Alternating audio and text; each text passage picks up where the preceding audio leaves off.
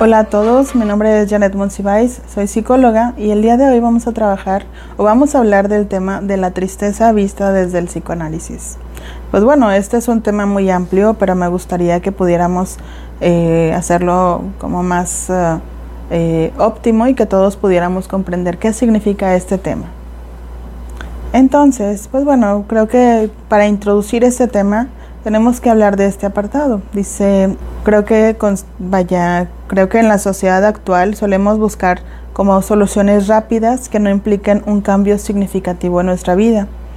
Frecuentemente el dolor psíquico se refleja como tristeza y la pregunta que plantea el psicoanálisis es cómo poder enfrentarla más que evadirla y o buscar medios pasajeros para evitarla.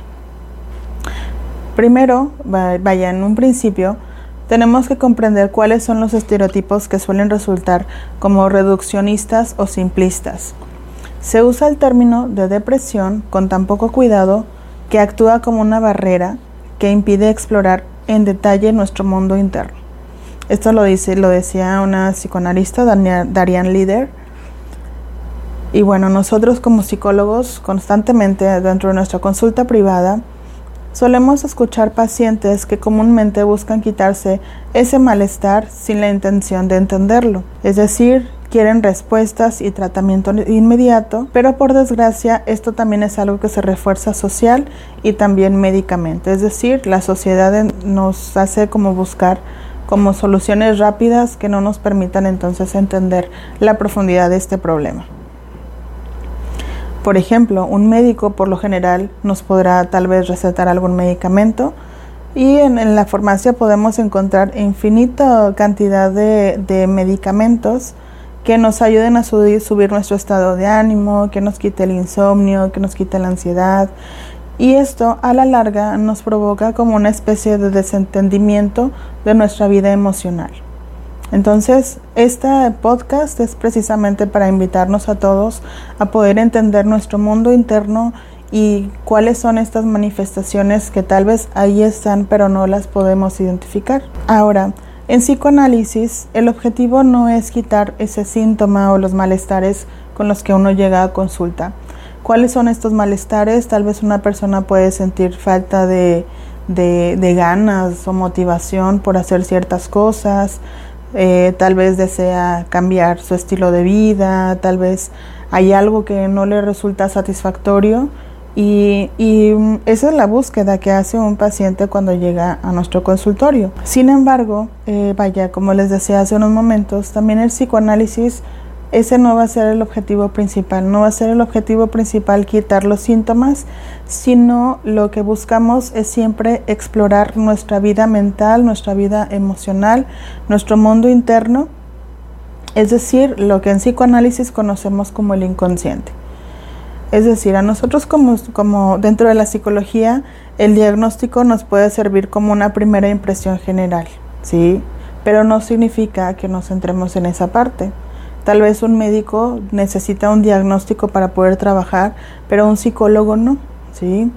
Entonces, lo que se centra el psicólogo es precisamente en todas las manifestaciones que provocan ese malestar en la persona. Ahora, también hablando de este tema que, creo que es un tema muy interesante, es, es la tristeza. Vamos a tratar de definirla primero por ciertos autores para luego darle una especificidad a este tema.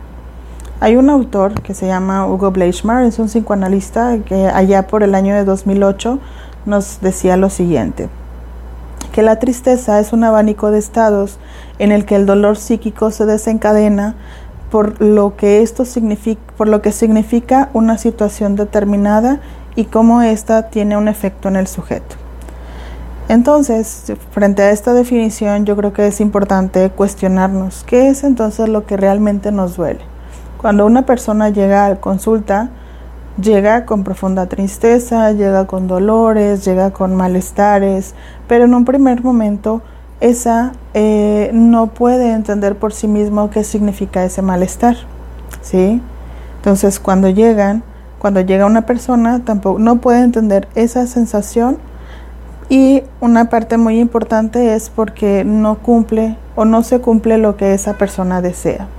Es decir, eh, el psicoanálisis siempre nos va a llevar un poco más allá. Es decir, no será solamente eliminar el dolor, que repito, no es la idea principal del psicoanálisis, sino que nos llevará a entender lo que representa aquello que, que, que entonces ahora sí nos lleva a consulta.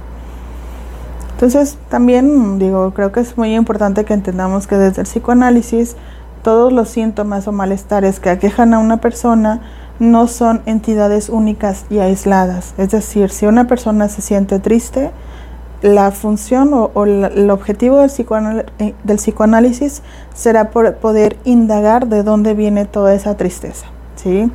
Probablemente este será como el efecto o, lo que se ve de, la persona, pero ese malestar o ese síntoma traerá una historia personal y particular de cada persona que viene. Entonces nosotros como psicólogos, nuestra función más importante será poder escuchar al paciente para entonces poder encontrar e interpretar y darle sentido a esa tristeza o ese mal que le aqueja. Entonces, pues bueno, yo creo que en la, vida diaria eh, podemos encontrar múltiples situaciones que detonan algunas situaciones que, que luego nos llevan a una depresión. Tal vez tiene que ver con nuestra imagen, tal vez tiene que ver con, por ejemplo, con nuestra pareja, que vaya nuestra imagen, por ejemplo, que tal vez deseamos que se nos tome más en cuenta, tal vez eh, nuestra pareja se vuelve más distante y bueno, a lo mejor o probablemente esas personas no se llegan a dar cuenta del efecto de tristeza que, llegue, que, que implica el que eso no se cumpla. ¿Sí? Entonces aquí es muy importante esta, esta parte en donde, pues bueno, no, tenemos que pensar que dentro de nuestra mente también existe una figura interna que establece lo que es el yo o, o el núcleo de nuestra personalidad y lo que ésta debe lograr. Es decir, cuando no se alcanza esa sensación de que ese objeto, de vaya, de eso que buscamos, entonces eh, viene una especie como de retirada del amor. Viene de repente como una persona puede experimentar reclamos, juicios que externos, que más allá de, que vengan de afuera, reactivan en nuestro interior como una especie de crítica y que también puede ser una especie de, de autorreproche. Entonces, aquí es muy importante que pensemos que la exploración de, esta, de lo interior del ser humano puede correr el riesgo de ser reemplazado por una idea de salud mental que se diagnostica por tener un nivel adecuado de serotonina. Y eso es lo que nos dicen los médicos o algunos otros especialistas, que para encontrar felicidad nuestros niveles de serotonina tienen que estar en un nivel adecuado y, no, y en el psicoanálisis no es así, sino que el psicoanálisis tiene una concepción mucho más profunda de este aspecto. Entonces, creo que también es importante que hablemos también de, cómo cuáles fueron algunos estudios que desenmascararon o que nos dieron apertura también a, a, pensar sobre la tristeza. Ya Freud lo decía desde allá por el año 1915, que el duelo es la reacción frente a la pérdida de una persona amada o, de una abstracción que haga sus veces como lo es un ideal, la libertad o etc. Y a raíz de todo esto, de estas influencias, en muchas personas se observa, en lugar de duelo, puede haber melancolía. Entonces, creo que es importante que hablemos ahora sí de la tristeza. Entonces, la tristeza puede encontrar un lugar en estos estados melancólicos por ejemplo, cuando ocurre la muerte de un ser querido o cuando nos separamos de alguien que amamos. ¿Y esto qué significa? La persona sabe a quién perdió, pero no lo que perdió en él. Entonces, eh, aquí esto es algo muy difícil, donde, es, vaya, valga la redundancia, la dificultad en hacer esta separación es lo que puede bloquear el proceso de duelo. Es decir, nos separamos de una persona o perdemos a una persona, pero no llegamos a entender qué significa esa pérdida para nosotros. Y es ahí donde nuestro trabajo como psicólogos será entender qué significa esa separación o ese duelo, etc. Entonces, también es importante que eh, de, a partir también de la, de la tristeza profunda, tengamos, tengamos que entender qué significa entonces el, el poder eh, darle un sentido a eso. Y en esto tiene que ver con la aceptación de la pérdida, que pues bueno, cuando una persona pierde un vínculo con alguien que ha querido, que ha amado, que ha significado mucho para esa persona, entonces la idea del tratamiento será poder encontrar como una especie de, introspección para saber qué es lo que, qué es lo que esa persona representaba. Ahora sí, dentro de nuestro trabajo como psicólogos, la finalidad del tratamiento psicoterapéutico tendrá como, eh, como objetivo que el paciente pueda internalizar el objeto o aquella persona que perdió y descubra qué, qué es entonces aquello que perdió que todavía vive en él, erradicando entre otros síntomas la tristeza y la nostalgia de no sentirlo en lo concreto. Entonces, bueno, también existen parejas que establecen una relación disfuncional, que son incapaces de alejarse y que o de tener cierta distancia. Pero ¿por qué existe esa dificultad de separarse? Puede haber varios factores y uno que, de los que quiero subrayar es que es la tristeza que esto puede implicar. La persona entiende que esa es la forma de relacionarse y que no existe otra. Entonces, la significación significaría vivir un vacío interno insoportable y en este caso se está por, con esa pareja, aunque sea una, una pareja disfuncional, porque esa persona le completa, le ayuda a tener una identidad, aunque sea una identidad como compartida. Eso es lo que representaría la pérdida. Prefiere entonces seguir en esa relación que buscar un cambio interno que, aunque implique dolor y tristeza, en un tiempo podría ser satisfactorio. En conclusión, ignorar el sentido de nuestro malestar puede ser catastrófico. Entonces, la medicina tiene otro objeto de estudio y no está interesada en asuntos como, como las ansiedades de separación, como las dificultades de nuestras parejas, de nuestros ideales, que tienen que ver con las bases emocionales de nuestra tristeza o de la tristeza en sí.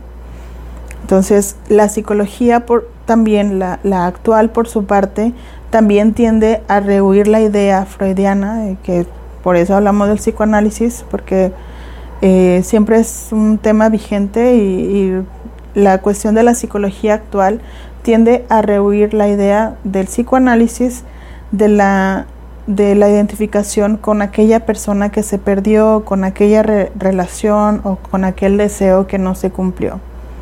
Entonces, yo creo que es importante resaltar que el psicoanálisis busca reafirmar y profundizar estas ideas como base de nuestro trabajo, de la exploración de nuestra mente y también del tratamiento a través de la escucha del paciente.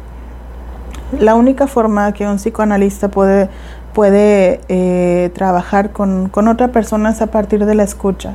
¿sí? Aquella persona que viene al consultorio va a hablar, va a hablar y va a hablar un momento y entonces el psicoanalista o el psicólogo tendrá que encontrar el momento adecuado para darle sentido a eso que el paciente nos viene a decir. Entonces, ¿cuál será la, finalidad más importante? Será poder, poder hacer una integración de la personalidad aún con todas aquellas cosas que se perdieron.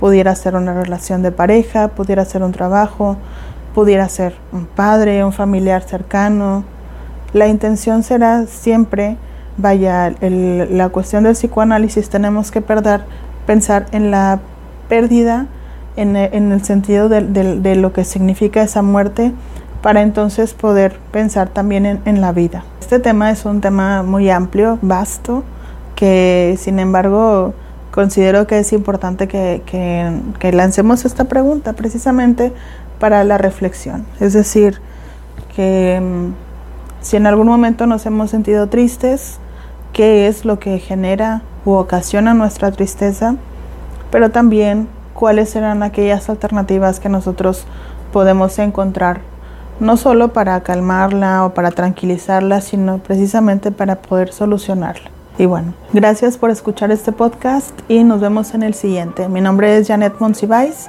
y aquí nos estaremos escuchando.